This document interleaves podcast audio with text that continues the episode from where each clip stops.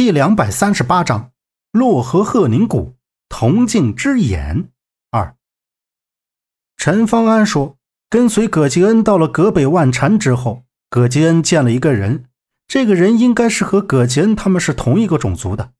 两个人交谈的内容是关于兽面青铜爵的具体的下落，还听到了一个惊人的秘密：他们竟然也在找古鬼书，而剩余的两本古鬼书。”各自隐藏在什么地方？他们已经得到了一条精准的消息。第二本古鬼书的线索是在一面铜镜之中，这面铜镜居然也在北京。然后又去了一家招待所，但是在招待所，葛杰恩进去之后就再也没有出来过。陈方安怀疑他知道自己在跟着他，所以后来出现的人不是他，是换上他衣服的陌生人。可见葛杰恩的心思缜密，行动谨慎。陈方安感觉他之所以让自己跟着，肯定是有原因的。在发现葛杰恩的行踪之后，他一刻也没有逗留，第一时间与他同时到达北京。在先后与他去了几个地方之后，都没有找到兽面青铜爵，所以青铜爵从胡才手里丢失之后，被一个老大爷转卖到古玩摊的小贩手里，从古玩小贩手里又到了一个收藏爱好者。然而荒唐的是，这个收藏爱好者的家里进了贼，值钱的东西都被偷了，其中就有这个青铜爵。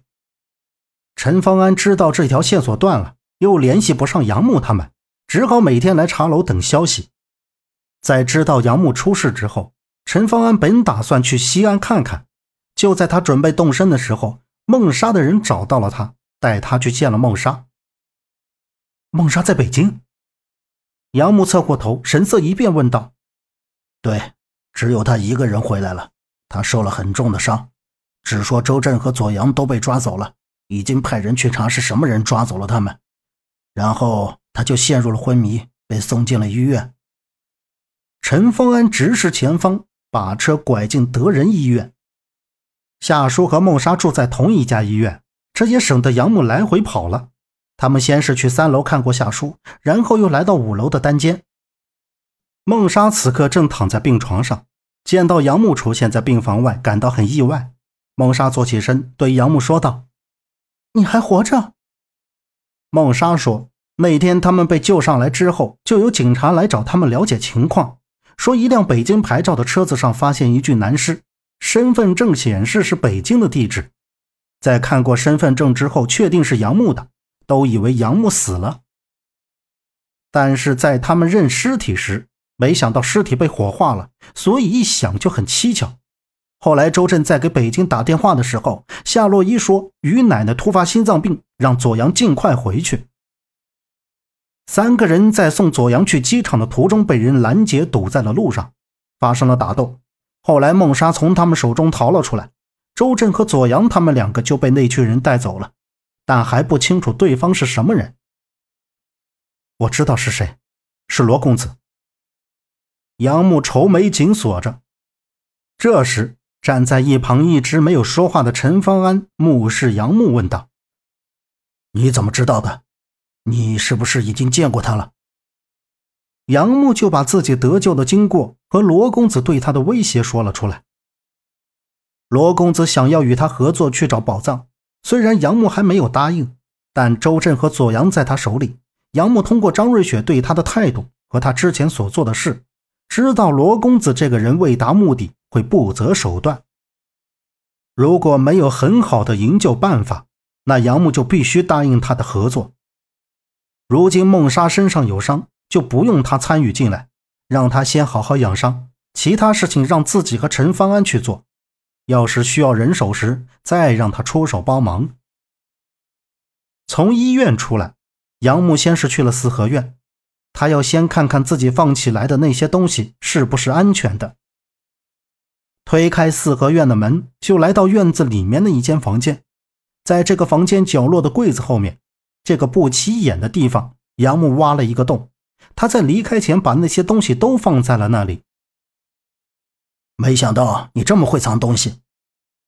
陈方安站在桌子前，拿起杨木从黑布包里取出来的东西，说道：“没办法，上次陈兰说让我把这些东西放到他那里保管，我开始是想四合院不安全，打算拿到他那里去，但是后来觉得最不安全的地方才是最安全的。只要我再搞一份带走，没人会发现这些东西的。”杨木整理了一下这几样东西，将地图和笔记本放到桌上，说道。随后，陈方安发现黑布包里泛着黄亮光的青铜葵花镜，他凝视着那里，说道：“那发亮的是什么东西？”杨木扫了一眼陈方安瞅的地方，黑布包摊开的中间在灯光下微微发亮。杨木一看是青铜葵花镜，便从黑布包里拿了出来，说道：“你是说这个唐代的青铜葵花镜？说起这个，还是梦莎送的呢。不过这个青铜镜不像是民间普通的镜子。”陈方安拿到面前，认真端详着，忽然他的目光一闪。想起葛杰恩去琉璃厂一家古董店询问铜镜时，拿给店老板看的那张样图上，就是画的这青铜镜的模样。面向杨木说道：“这就是葛杰恩在找的铜镜。怎么会这么巧？你是说这里面有人骨鬼书的线索？”杨木瞪大眼睛瞅着青铜葵花镜说道：“他知道这面青铜镜有不同寻常之处。”但怎么也没想到会是葛吉恩他们寻找的铜镜。是啊，但是现在看来，这铜镜也没什么特别之处。这纹络线条太精致了。我记得我爸他们之前也从墓里挖出过镜子。陈方安摸索着青铜葵花镜背面的纹络，缓缓地说道：“你说的不会是麒麟八卦铜面镜吧？笔记本里的记录我基本都看过，关于镜子的。”应该只有这一条相关内容，在这儿。杨木说着，翻开笔记本，找到了那一页，指给陈方安看。陈方安瞄了一眼，摇摇头道：“不是八卦铜面，那也许不是镜子，或许是类似于镜子之类的东西。”杨木摆正笔记本，继续翻看起来。哎，你知道这面铜镜是什么来历吗？陈方安将青铜葵花镜反转过来，问道：“唐代的铜镜一般分为三个时期演变成：初唐多为四神镜、十二生肖镜、瑞兽镜；盛唐时期民族特点加强，多为花鸟、瑞花、人物故事、盘龙、对凤等等镜类。这些华丽精致、雄健豪放的风格，主要是寓意吉祥。在晚唐时期出现衰落趋势，多为八卦镜。”万字镜具有宗教意义，整个镜体看上去非常的简单粗放、单调乏味。看这面铜镜，属于盛唐、中唐时期的绘作，是唐代一家富族小姐使用的。杨木看着青铜葵花镜，沉思了一下，说道：“本集播讲完毕，感谢您的收听，欢迎您订阅，下次不迷路哦。”